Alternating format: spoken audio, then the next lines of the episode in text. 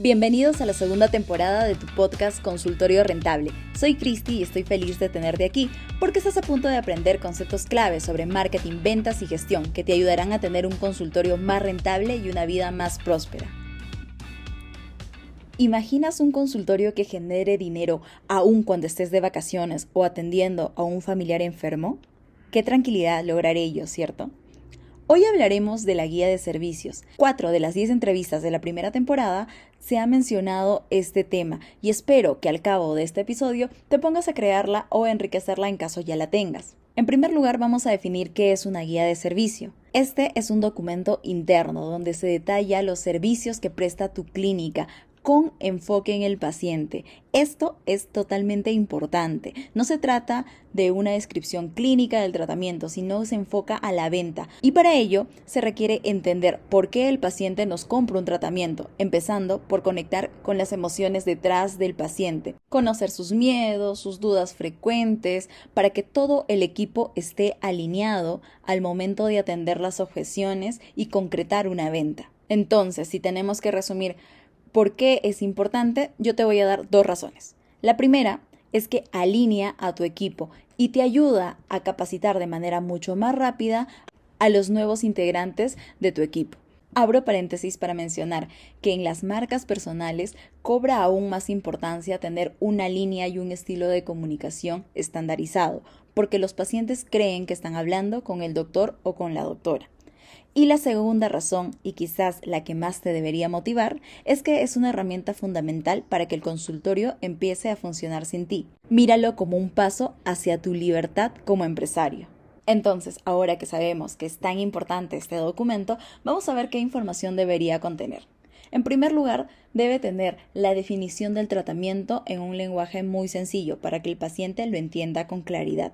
A esto le puedes sumar el tarifario. En algunos casos será fijo y en otros va a depender de la evaluación, pero siempre es importante que puedan tener un precio referencial los pacientes. En segundo lugar, debes tener una sección de preguntas frecuentes. Este segmento debe ser constantemente actualizado. Quizás puedes delegarle esta responsabilidad a la persona que atiende tus redes sociales o atiende a las personas para que pueda incluir cuáles son las preguntas que más se hacen y obviamente tú tienes que involucrarte con el tipo de respuesta que se le debe dar. En ese mismo sentido, deberías tener una sección de manejo de objeciones especialmente pensadas en las personas que están ya decididas a adquirir un servicio. Esto se complementa con una sección que les ayude a decidirse por ti, porque hay muchas personas que ya decidieron hacerse determinado tratamiento y únicamente están en el proceso de decidir con qué doctor tomar el servicio. Aquí te puede ayudar material audiovisual como videos de testimonios, fotos de antes y después, o algún audio del mismo doctor que pueda decir por qué hacerse un tratamiento con él, por qué él es el mejor en este servicio. La idea de este segmento es que puedas transmitirle confianza al potencial paciente.